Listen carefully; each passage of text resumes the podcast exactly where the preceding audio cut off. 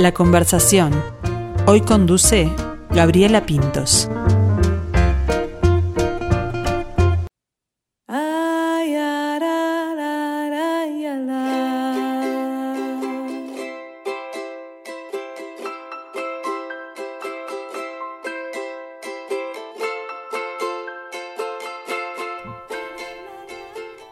La música es un lenguaje universal que nos traspasa a todos. Nos emociona, nos hace vibrar, nos hace bailar, llorar, tararear, cantar. Y cuando el mensaje de la música sirve para que un niño con TEA, con un trastorno del espectro autista, ordene ese pensamiento y pueda llevar adelante su vida, sus acciones cotidianas con más calidad, o que su familia se conecte con ese pequeño desde otro lugar, bueno, entonces ya es mágico. De su vida, de su historia y la de Antonio, su hijo, Fabián Marquicio generó un proyecto maravilloso que fue el disco Villa Azul, multipremiado, uno de los discos más vendidos en nuestro país, que lo hizo además con grandes referentes de la música, pero eso toma una dimensión pequeña cuando llegan las devoluciones de quienes realmente lo escuchan, lo disfrutan y les viene bien para hacer sus actividades cotidianas. Se vino un nuevo disco de Villa Azul, a pesar de lo que no se imaginaba Fabián. Se llama Música para Aprender y bueno, de esta nueva etapa vamos a charlar con él. Buen mediodía, Fabián, ¿cómo estás? Pero qué gusto y qué linda presentación. Muchas gracias. Un saludo a toda la audiencia. Totalmente merecido con este trabajo formidable que es eh, Villa Azul. Primero, lo primero y lo importante. Felicitaciones por el egreso de Antonio. ¿eh? que terminó sexto. Terminó sexto, estoy con una felicidad tremenda, porque además, bueno, el viernes le dieron su certificado de egresado y bueno, nada, la verdad que este, para, para los que comenzamos este camino de, tener un niño con autismo y que entre a la escuela y que fue una lucha porque no había escuela, porque no había donde anotarlo, porque nadie lo aceptaba, ver lo que termina este, y que entra al liceo, nada, yo hace dos días que estoy llorando, te puedo imaginar, miro la foto y me vuelvo a emocionar y me vuelvo a emocionar porque bueno, con la madre, cuando, cuando, cuando Antonio lo diagnosticaron, un día nos sentamos y empezamos a hablar y a anotar en un papelito todas las cosas que soñamos para él y que no sabíamos si se iban a cumplir. Si iba a tener amigos, si iba a terminar la escuela, si iba a, lograr hablar, escribir, dejar los pañales. Y bueno, cada vez que logra alguno de esos ítems del papelito, nos emocionamos tremendamente y decimos, mirá, terminó la escuela. y, tratamos de, valorar el, el momento, que es una cosa que a veces el ser humano pierde. Eh, volver para atrás y decir, ¿te acordás? ¿Te acordás que soñamos en este momento? Y bueno, y agradecer a la vida. Este, así que estamos de, festejos totales, porque bueno, se viene una etapa difícil. ahora sí. pero bueno, pero estamos muy contentos. Ahí está, la, última vez que hablamos, este, yo recordaba eso, ¿no? De todo lo que costó poder encontrar un lugar donde, donde Antonio se desarrollara, aprendiera, este, fuera acompañado en esa evolución se logró y mira, ya estamos ahí terminando sexto, que te entiendo además porque tengo una hija que está terminando sexto y, es una emoción tremenda, como que no sabemos lo que se nos viene después, pero es una gran, una gran emoción, ¿no? Un babero gigante para, para los padres. Totalmente, es una metáfora de la vida, es así, es terminar etapas para empezar otras y bueno, festejar que se terminó esta etapa y una alegría. Bueno, felicidades para ti también. y eso que, que hablas que es muy importante, que bueno, en este caso, por la condición de Antonio, ustedes este, celebran cada logro y cada etapa, y que lo deberíamos hacer todos, ¿no? En todas las etapas de la vida de los niños y, de lo que vamos evolucionando cada uno. Totalmente. Es que vos sabés que yo he descubierto con el paso del tiempo que la felicidad de la vida, como dicen muchas frases de Facebook, pero es verdad, están las pequeñas cosas. A veces buscamos como triunfos enormes y llenar el Madison Square Garden y ganar un Oscar, pero pero eh, tampoco te llena tanto eso y, y sí pequeñísimos logros que a veces no valoramos y que, cuando lo ves, en, en, en, por ejemplo, nosotros, que vemos logros tan sencillos como dejar los pañales o como hablar o como dar un abrazo, como un triunfo tan impresionante. Este, a veces la gente te dice, ah, vos hiciste esto, viajaste de mochilero, o sacaste tal disco, tal otro, sí, pero yo no olvido nunca más cuando Antonio vino por primera vez y me abrazó y me dijo, te quiero, papá. Y, pues, eh, o sea, eso para mí fue como que hubiera ganado un Grammy. Y, yo sé que para muchas personas es común y es sencillo de lograr, pero para nosotros es el mundo entero. Entonces eso también te hace valorar pequeñísimas cosas, darte cuenta que la felicidad está en eso, en sentarte todos los días y mirar el lugar donde vivís y decir, pa, qué divino, tengo un lugar donde vivir, tengo un, techo, eh, tengo un plato de comida, yo qué sé, aprendes a, valorar cosas pequeñísimas, ¿no? Antonio fue un gran maestro de la vida para nosotros en eso, en enseñarnos a valorar cositas chicas. Bueno, y ahora si hacemos un poquito de historia de este música para aprender, viene justamente de ahí, ¿no? También del crecimiento de, de tu hijo, que tenía necesidad de, digamos, otras canciones, que la escuela requería otras melodías. Totalmente, eso fue, empezó a nacer la semilla de este disco en, en, en la sala Citarrosa hace muchísimo tiempo, Antonio estaba todavía en el jardín, y vino una señora y me dijo, me encanta Villa Azul, pero es muy para chiquitos, y si mi hijo creció, está en la escuela, y como que está precisando cosas para más grandes. Y yo le dije, bueno señora, mire, cuando Antonio crezca, yo le diré, porque yo lo hago todo aprendiendo con él. Y bueno, Antonio fue creciendo, entró a la escuela, segundo escuela, tercero, y nos fuimos dando cuenta de que iba a empezar a precisar cosas más para el desarrollo fuera de casa. Lavarse las manos, cortarse el pelo, este, aprender cosas curriculares de la escuela, como, como el ciclo del agua, como el continente, los océanos. Y, y poco a poco incluso él utilizaba esas canciones y me las iba pidiendo en tercero fue que empezó a, tercero cuarto, empezó a decirme, papá, estoy estudiando otra cosa, que ¿me haces una canción? Queremos una canción para eso. y entonces, bueno, yo le hacía una canción sobre no sé qué, y la, a veces estábamos haciendo los deberes, o la madre estaba haciendo los deberes y le cantaba, bueno, esto, dos más dos, no sé qué, o las tablas, se las cantábamos las tablas, dos por una, dos, dos por dos, cuatro, y se las hacíamos rítmicamente porque era mucho más fácil de entender.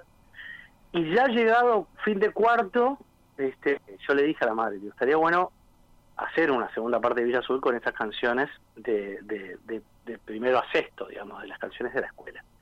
Y bueno, de ahí empecé a trabajarlo el disco, que inicialmente tenía 21, 22 canciones, pero claro, a medida que Antonio fue viendo que yo iba haciendo canciones, iba haciendo cosas, me decía, papá, pero eso es una para el ciclo del agua. bueno, el ciclo del agua. Papá, no sé qué, la última fue la fotosíntesis, que viene y me dice, estoy estudiando la fotosíntesis, pero es una canción la fotosíntesis. Cada vez más materias, más datos, más... No, no, una cosa, una locura. Bueno, al final en un momento con treinta y pico de canciones, este bueno, le planteé a los, a, los muchachos del sello de Bizarro, le digo, che, tengo treinta y no sé cuántas canciones, o sea, vamos a tener que hacer un disco doble. Así que bueno, salió un, disco doble, que es, Música para Aprender, volumen 1, Música para Aprender, volumen 2. No nos editó hace unos días, este, y el volumen 2 se va a editar el año que viene. Y están un poco divididos, este, digamos, el volumen 1 es como un, po un poquito más pequeño, para primero, segundo, tercero, cuarto, digamos, y el volumen 2 es más para cuarto, quinto, sexto, digamos. Ahí está, para terminar, ir terminando ya la escuela. La escuela, exacto. Eh, y bueno, y, cada vez son más los músicos que se prenden con la propuesta, Fabián. Es impresionante la cantidad de artistas que ha juntado para este disco. Sí, sí, eso es, eh, la verdad que es una alegría y este y además es una una paleta musical y artística que, me permite a mí cuando produzco esos discos este hacer cosas que, me encantan, ¿no? Este en el primer disco fue una cosa casual en realidad, no fue algo buscado. Yo estaba trabajando en ese disco y, amigos y amigas mías se me acercaban y me decían, che, bueno, contá conmigo, yo canto. Y bueno, se acercó Malena y después Rada y después, bueno, así se fueron sumando, pero fue como muy casual. Eso también generó el hecho de que los artistas hablaran sobre autismo, hablaran sobre el disco, o sea, tuviera una difusión, no tanto el disco, sino la temática, que fue muy importante eso. Entonces, en este segundo disco, bueno, continué apelando eso. Primeramente, llamé a los que por H por B habían quedado fuera del primer disco. el caso de Cristina Fernández o Federico Lima, que, bueno, por un, por un tema u otro, o Jorge Drexler, habían quedado afuera, Jorge en aquel momento estaba en plena gira y estaba muy complicado, ahora con la pandemia estaba más tranquilo. Este, entonces, bueno, le fui invitando, le digo, miren, estoy haciendo la segunda parte de Villa Azul, este, ah, sí, estoy, estoy, estoy. Y la verdad que este, hay que quebrar una lanza por el ambiente artístico uruguayo, porque bueno, nada, ¿viste? todo sí, dale, contá conmigo, ¿qué tengo que hacer? No solamente diciéndome que sí, sino que además poniéndose en el papel de lo que tenían que hacer, o sea, ninguno diciendo no, yo canto de esta manera o mi... No, no, no, ¿Qué, ¿cómo tengo que cantar? ¿Qué tengo que hacer? ¿Qué tengo que tocar? Este, entendiendo el concepto del proyecto y cantando alucinantemente. Te pongo, es el caso de Los Triángulos, que es una canción de este disco que la cantan los tres hermanos Drexler. Somos los triángulos y vamos de a tres. Tenemos tres lados, tres ángulos también. Y a mí me pareció esas ideas locas, como esos chistes que tiene Villa Azul, que son este, divinos de hacer, que era una canción sobre los tres triángulos, sobre el equilátero, el isósceles y el escaleno, que a la vez tienen tres lados y tienen tres ángulos. Y que a la vez es una canción en tres, o sea, un, dos, tres, un, dos, tres, como un balsecito. Todo giraba alrededor del tres, ¿no? Somos los triángulos que vamos de a tres, que tenemos tres lados, tres ángulos. Y yo quería que la canción la cantaran tres partes de un todo, digamos, ¿no? O sea, como quería que, que los artistas también reflejaran ese número tres. Y entonces se me ocurrió eso de que lo cantaran los tres hermanos Drexler, que son tres artistas alucinantes, y entonces llamé a Diego Drexler y le dije... Y distintos entre sí además, ¿no? Estos ¿Eh? hermanos que tienen sus distintas facetas, son distintos como los triángulos también. Que son bien distintos musicalmente, compositivamente, en sus vidas no tienen nada que ver, pero a la vez son muy unidos, entonces este y se apoyan mucho, entonces nada, me parecía como alucinante Igual me pareció un delirio, ¿no? Porque uno vive en Madrid, es una mega estrella internacional, el otro es un médico súper complicado, que no sé qué, Diego también está súper complicado. Entonces, bueno, le dije a Diego, le digo, vea, Diego, tengo este delirio, ¿qué te parece? Me parece alucinante, y ahí, bueno, empezamos a armar y terminaron cantando los tres, los triángulos, que Jorge es el equilátero, Daniel es el, el isósceles y Diego es el escaleno y este y está buenísimo que se logren esas cosas y creo que aportan una energía divina ¿no? al, proyecto. Claro que sí. Y además, eso que mencionabas recién, ¿no? Que es otra circunstancia en realidad en que te tocó generar este disco, que es en pandemia, plena pandemia, que habrá tenido sus pros y sus contras. Totalmente, exactamente y muy bien dicho, tuvo sus pros y sus contras, porque los pros fue que los músicos estaban bastante desocupados, lo cual hizo que este, se prendieran todos y todos me dijeran, sí, sí, sí, dale, lograr o sea, contá conmigo y, teníamos una comunicación muy fluida con todos y este y se nos ocurrían ideas y yo qué sé. Esa fue el pro, este que en el primero, justo del año 2014, 2013, cuando grabamos eso, era una época muy efervescente de la música, entonces estaba todo el mundo actuando de gira, grabando discos, entonces era a veces medio complicado juntar al Arbano Carrero para que grabara, no. Y en este caso estaban todos con tiempo libre, súper abiertos, sí, pero sí, dale que tengo que hacer. El tema es que, claro, dónde grabarlos, ¿no? Claro. Cómo hacer para que vayan a un estudio, muchos estaban en Buenos Aires o en Venezuela o en Caracas o en, Madrid, lugares con, con, con, este cuarentena total. Este Jorge, por ejemplo, no podía salir de su casa. Incluso muchas veces estábamos por grabar y se agarraba coronavirus alguno y no podía salir. O estaban en cuarentena porque se agarraba coronavirus alguien de su círculo. El contacto del contacto y así. No, no, no, no, no. Fue una cosa que era, bueno, grabamos el lunes. Sí, sí, sí. Tenés todo arreglado el lunes y no, sabés que al final mi señora dio positivo, entonces tuvimos que cancelar todo. Este, bueno, mucho se hizo en, sus casas, ¿no? Mucho que se grababan en sus casas y mandaban el audio con, con, muchos de los artistas que grabaron, como Tabaré Ayton o, o, este, o Lucas Hugo, no, no tuvimos contacto o sea, lo hicieron, lo hicimos todo a través de mensaje o de, o de la web y nos escribíamos y cómo vas con eso y lo hacíamos por videollamada. Este, entonces, bueno, eso complicó un poco, pero también fue un proceso muy lindo, este, con muchas anécdotas este, graciosas. Eh, te cuento una, por ejemplo, estaba en Leite, que estaba en Buenos Aires en plena cuarentena de esas psicóticas que tenían en Buenos Aires, no, podían salirme a la esquina y bueno, y se venía la fecha y todavía tenía que grabar y tenía que grabar y tenía que grabar. Y al final me dice, bueno, mira, conseguí un micrófono y una consolita, pero no sabía nada nadie. Entonces su compañera me llamó unos días antes y me preguntaba cosas y yo le di como un mini curso de grabación. Entonces, conectados online, él iba grabando en su casa y me mandaba. Pero cuando llegaba toda la grabación, tenía un rebote el sonido de la voz parecía que estaban en un baño, ¿no? Y entonces yo le digo, le mandaba, le digo, mirá, está divino lo que grabaron, pero suena muy a baño, muy vacío, como que están en un cuarto vacío. Me dice, sí, lo que pasa es que recién nos mudamos y está toda la casa vacía. Y digo, pa, pero tiene que ser una cosa un poco más seca, porque suena muy, eh, la voz queda muy fea con este sonido. ¿Y cómo hacemos? Entonces no encontrábamos cómo, le digo, ¿no tenés un o lugar donde meterlo a Tabaré? Entonces al final, le digo, ¿no tenés una frazada? Era pleno julio. Sí, entonces hace una cosa, mira, tapalo a, Tabaré con una frazada y que cante adentro de la frazada. Entonces ahí me graba la voz y me la manda y estaba alucinante la voz. Le digo, esta está perfecta, le digo, impecable. Porque además era una estrofita chiquita. Y me manda la foto y lo veo a Tabaré Leighton con una frazada que parecía un fantasma. con el, el, micrófono. de Tabaré. Y me pu- puso, porque viste que Tabaré es muy coqueto y cosas, me dice, por favor, nunca publiques No, esta claro. imagen.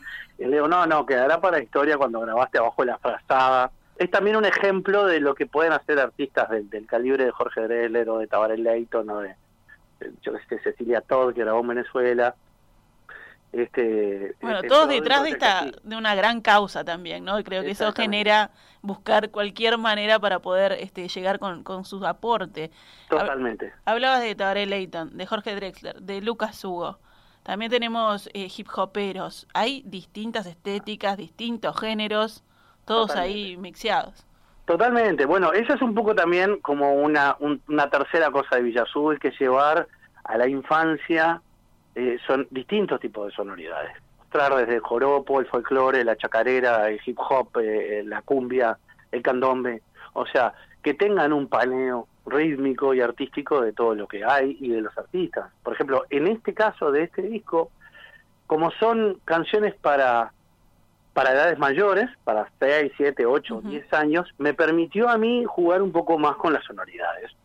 A diferencia del anterior disco que era más preescolar, Claro. que de- debía ser más claro, más entendido, más nítido. Bueno, en este caso tenemos extremos como por ejemplo este, una plena, que es la, la plena de, de- del timbre, que es el timbre de la escuela para enseñar el sonido del timbre, que la canta Damián Lescano, toca el bocha pinto, toda la barra tropical Claro, plena, plena, ¿no? Así, tipo la Bunker. O lo que decías tú, por ejemplo, las tablas, que para hacer las tablas, que yo quería hacer todas las tablas, del Qué 2 al difícil. 10, armamos un hip hop donde se rapean las tablas como yo se las rapeaba a Antonio. Y ahí cantan todos los hip hoperos del Uruguay, o sea, está todo el mundo. A multiplicar, vamos a aprender las tablas. Hoy vamos a aprender. Hay que empezar por la Está Santi Mostafa, Santulo, La Teja Prae, este Pablito de Once Tiros que hace el estribillo, los de AFC, Arquero, eh, 235 con Fungi Jam, está Clipper también, que es una rapera alucinante. Sí, claro. Y este y, y bueno, nada, entonces también era como darle los compases y decirle, mira, tenés que rapear la tabla del 3. claro, y además fue buenísimo porque yo los fui contactando a todos y, y, y- era, ¿y qué tabla me toca? ¿Qué tal me toca a y- mí? Me acuerdo que se, la tabla del 3, por ejemplo, se rifó porque la querían varios. Estaba la peleada, esa era, mirá. Sí, sí, Santulo me dice, yo quiero la del 3. Le digo, bueno, está, dale, porque claro, la del 3 tiene mucha rima, ¿no? 3 Claro. una 3, es más fácil de rimar. Y algunas tablas son complicadísimas, como la del 8, la del 9. que- que- que- no, no, no, pero, o sea, la gente cuando escuche el disco lo va a escuchar como por arriba, pero hay unos retos, o sea, trabajos que son, por ejemplo, las tablas, realmente, rapear las tablas en 16 compases, que queden claras, entendibles y divertidos para, para, para los niños, fue muy complicado. Y este, la verdad que fue un trabajo de ellos divino. Hay un, hay un blues, un shuffle bien pesado que, que toca Traverso la guitarra, que es un gran guitarrista de blues, Sí. y canta Mónica Navarro con Matt Capote, que es un blues de, de la amistad, de ser amigos y ser amigas. Este, hay una chacarera que canta Anita Valiente con José Damiani. Este, por ejemplo, hay un hay una ska que lo canta el Seba Taicera de la Vela Puerca, que es para los sinónimos y antónimos, que también fue muy lindo armar como un ese sonido de la Vela Puerca de antes. Que el Seba me dice, vos me volviste a hacer cantar ska. "Sí, como la vieja época de la Vela, digo, A las raíces. a las raíces. Entonces, bueno, era romper un poco este también con la sonoridad de lo que lo que teóricamente este es música infantil. Yo creo que la música infantil es música con contenido infantil, Pero que los niños escuchan cualquier tipo de música, no tenemos por qué subestimarlos y, y hacer cositas ñi, ñi, ñi, ñi para que ellos las escuchen. No, no, ellos escuchan No Te Va a Gustar, escuchan La Trampa, escuchan música clásica, escuchan este, trap, escuchan hip hop, escuchan reggaetón, o sea, escuchan todo tipo de música. Entonces, Mira, Fabián, hace muy poquito tuvimos una gran pérdida que fue Nancy Gugich y que, y que ella decía, es de lo más serio hacer música para niños, ¿no? Es como, es, es, eh, para mí es lo mismo que dirigir una sinfónica. eh, bueno, hay que, hay que buscarle la huerta y, y no subestimarlos para nada, ¿no? Porque totalmente. porque Este, bueno, además, ahí eh, por eso un ejemplo tal cual, que es Nancy, que qué mensajes que decía y qué música que Claro. hacía, ¿no? Y lo que fue Canciones para no dormir la siesta para, para el cancionario uruguayo, no para la música infantil. Y este, en este caso de, de, de, canciones para la siesta, estamos hablando de canciones que marcaron generaciones enteras. Por supuesto. Con un, o sea, uno le, eh, escucha El País de las Maravillas y lee esa letra y estamos, es, es tremendo lo que se está diciendo ahí, o al botón de la botonera. Este, eso realmente fue una, una, una banda que marcó. Uruguay tiene un gran respeto por la música infantil, Uruguay y Argentina.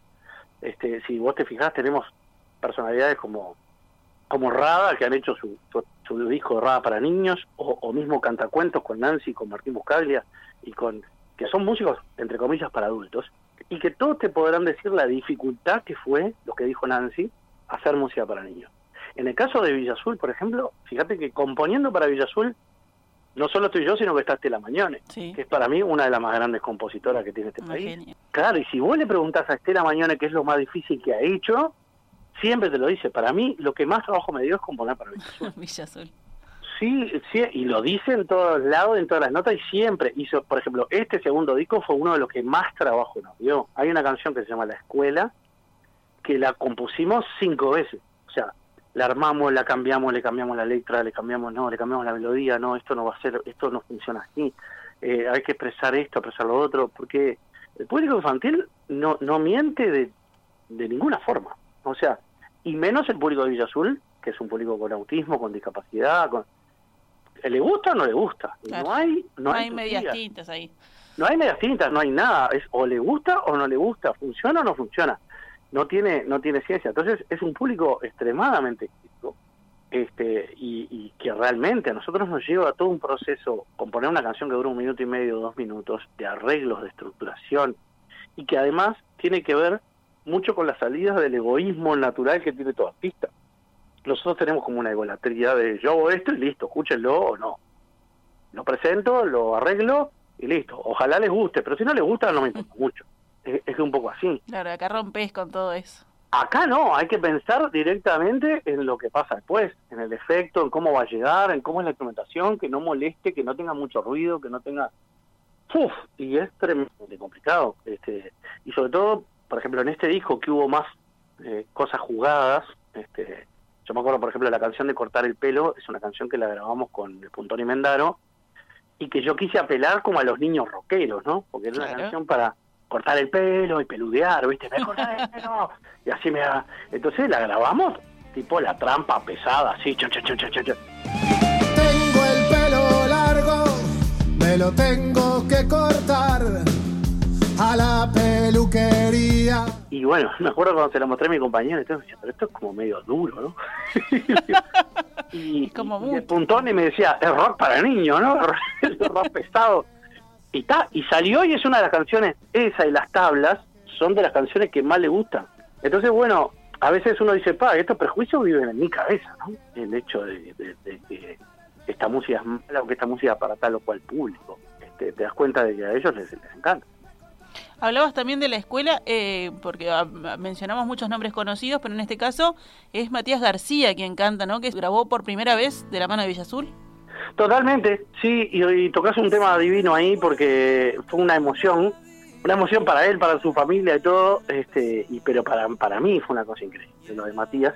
Matías es un chico con autismo que yo conocí en un, en, a través de un colegio que estaban en un coro y él cantó y yo le dije a la directora del colegio, le digo, ah, ¿cómo canta este chiquilín? Me dice, sí, tiene autismo.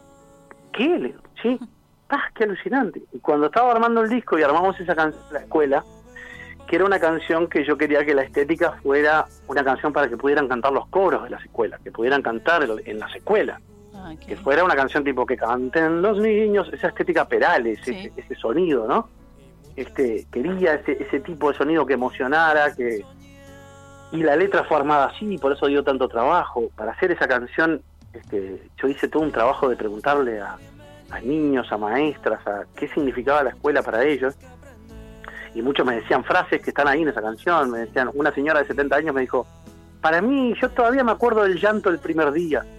Y la canción dice, el llanto del primer día. O sea, imágenes de lo, lo importante que fue la escuela para nosotros y que es para el niño, porque es transmitirle eso a personas con autismo, a niños con autismo y a todos. ¿Qué es, qué es la escuela más allá de la enseñanza? ¿no? la escuela es el recreo, es la mochila, es, es estar juntos, es la amistad, es también perder un partido de fútbol, es es una cantidad de cosas, ¿no? Entonces, Bueno, y cuando hicimos la canción, que quedó preciosa, ahí era el tema de quién la cantaba. Y yo quería una voz así, Diego Torres, una voz que, que, que llevara a ese lugar de emoción, de, de- de- de ternura. Y me acordé de Matías, que lo había escuchado muchos años antes. Digo, "Pa, ¿en qué andará Matías? Y bueno, empecé a hacer un sondeo hasta que encontré con la familia y, y le dije, bueno, tengo esta idea loca, que es que él cante la primera canción de disco. Que bueno, es un disco, lo que digo, donde estaba Jorge Dresler, donde estaba, y bueno, para él fue como una responsabilidad. Y fue también un tema difícil porque decirle a una persona con autismo que va a hacer algo y después que no funcione. Es difícil. Entonces, bueno, yo hice toda una preparación mental mía antes, tratando de traspolar la voz de Matías a la canción y, bueno, esto va a funcionar, espero que funcione. Y lo probaba y, trataba de... y al final me jugué y dije, bueno, este, lo fuimos a buscar a Matías y vino a la- al, al- al estudio y grabó alucinantemente, se le había aprendido toda la canción. Fue la primera vez que cantó en un estudio profesionalmente y, y está, nada, al principio le costaba un poco la expresión, lograr la expresión, y yo iba hablando con él y decía, ya Mati, tenés que hacer emocionar a la vieja, vos tenés que hacer llorar a la vieja. Esto es una canción, sí, sí, sí, como que vos le cantes a tu abuela porque le querés que llore y te dé un abrazo y, te, y se reía, y al final en un momento entró como en el personaje y cantó esa toma, que es la única toma que hay, o sea, no, no tiene ninguna edición.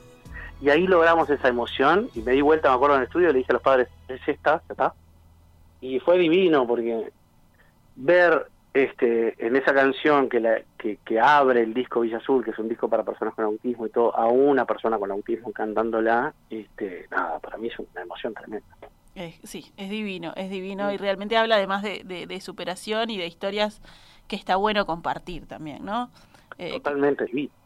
Tremendo. Bueno, ¿y cómo es la historia este del segundo disco que está como abierto, creación abierta? ¿Todavía se puede sumar este, alguna bolilla más de lo que hayan estudiado? Otro delirio más. Este, sí, sí, yo, no paro de hacer complicarme la vida.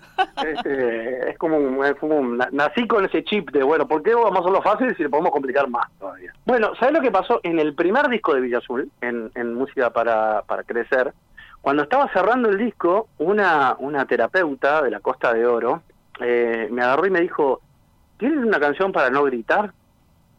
Para no gritar, me dice, sí, es importante, una canción que diga que no grites, que no sé qué. Digo, no, la verdad que no. Me dice algo que diga como, bueno, no grites, mejor cantado.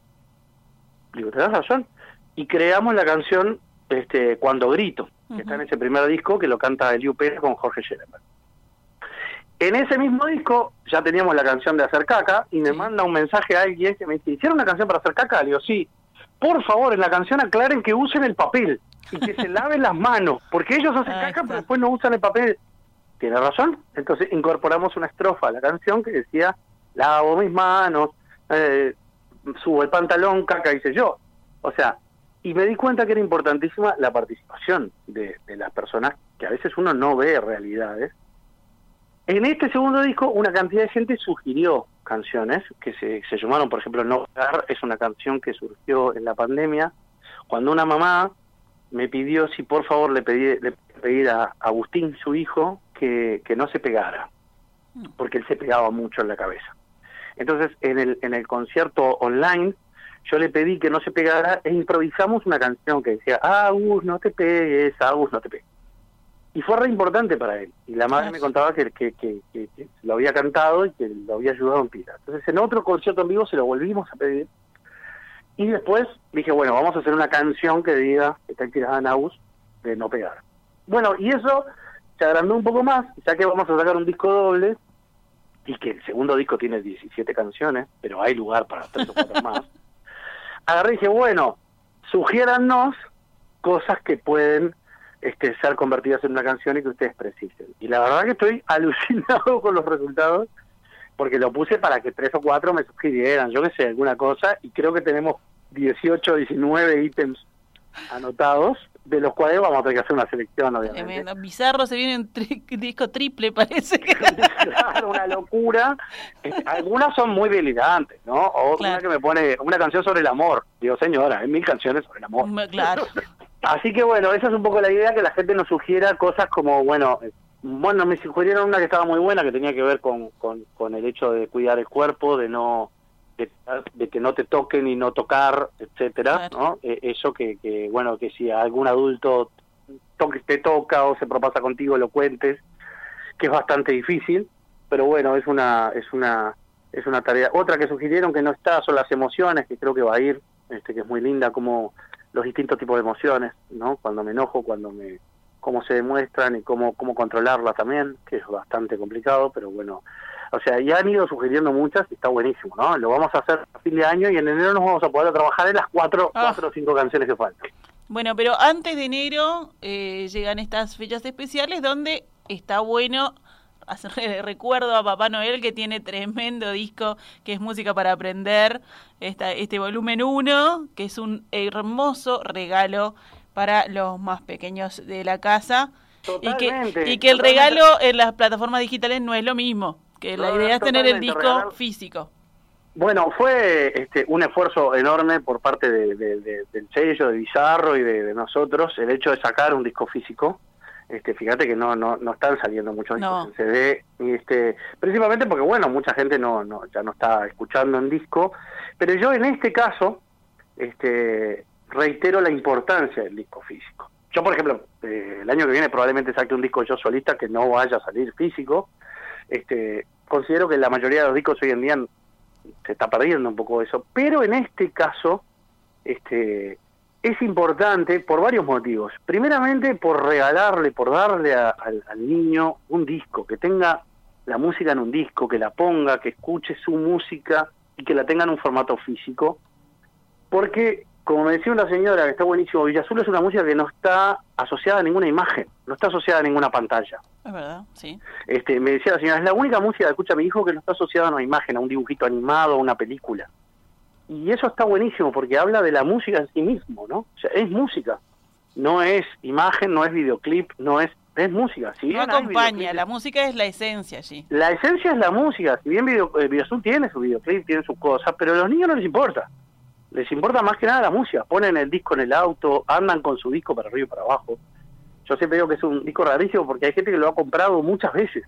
Entonces, dice, yo, no sé la cantidad de gente que me ha dicho, yo lo compré cinco veces o seis veces porque este, o lo regalé o se me raya. o Se raya eso, auto claro, tengo- en el auto todo el día. se. Claro, tengo uno en el auto, tengo uno en casa, tengo uno. Y, y bueno, y el hecho de, del disco físico y del valor que tiene para, para el niño, para la pequeña, es importantísimo, por además también el alejamiento de la pantalla. El hecho de que no es que lo ponemos en Spotify, lo mira, lo busca en el celular. La otra vez leía un, un artículo que decía que lo mejor que puede hacer el ser humano es, es regalar conocimiento o regalar arte.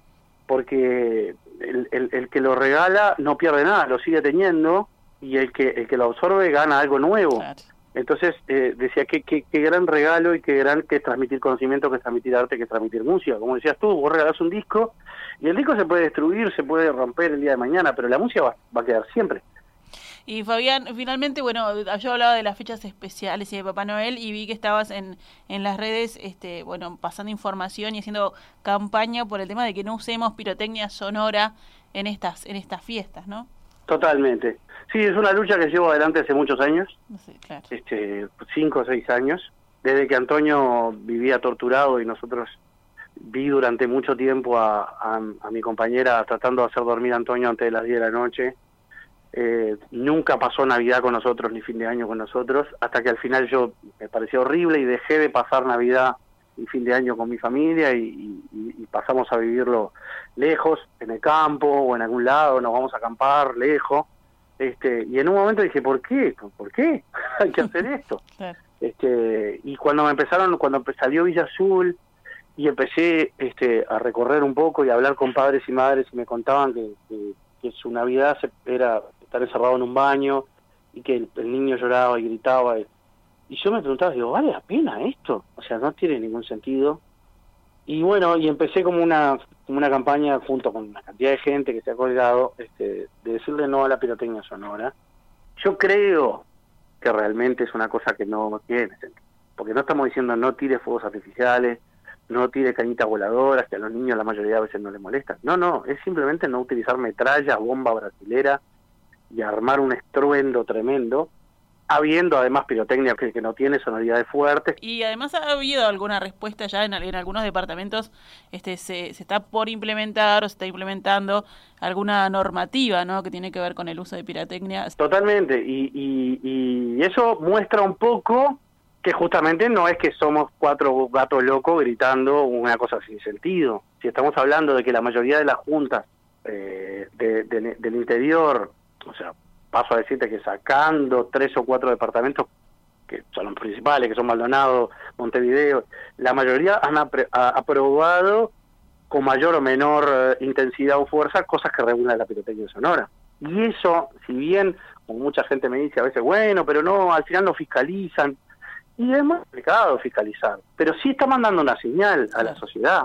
Fabián, bueno, un gusto siempre charlar contigo. Me quedó para atrás El Hijo de la Luna, esa tremenda versión que hiciste de la canción de Mecano, de este disco que me decís que se viene el año que viene, así que vamos a tener que implementar alguna otra charla próximamente, porque además se va a venir música para aprender volumen 2. Este, siempre es un gusto hablar contigo, ¿eh? un abrazo grande. Pero un abrazo, muchas gracias. Nos quedaron muchos temas en el tintero, pero ya hablaremos el año que viene seguro, que se vienen muchísimas cosas. Ese disco que tiene esa canción este, y algunas versiones más sale el año que viene, así que nos encontraremos y conversaremos un ratito. Llego a la escuela y ahí están con mis amigos. Voy a estudiar, jugar en el patio, reír y llorar. Si estamos siempre juntos, nada nos detendrá, porque somos amigos. Somos amigos. Somos amigos y nada puede salir mal. Si preciso una ayuda, ellas me la darán. Cuando estoy triste les puedo contar. Compartimos las cosas, correr y saltar. Nunca estoy sola cuando ellas están porque somos amigas.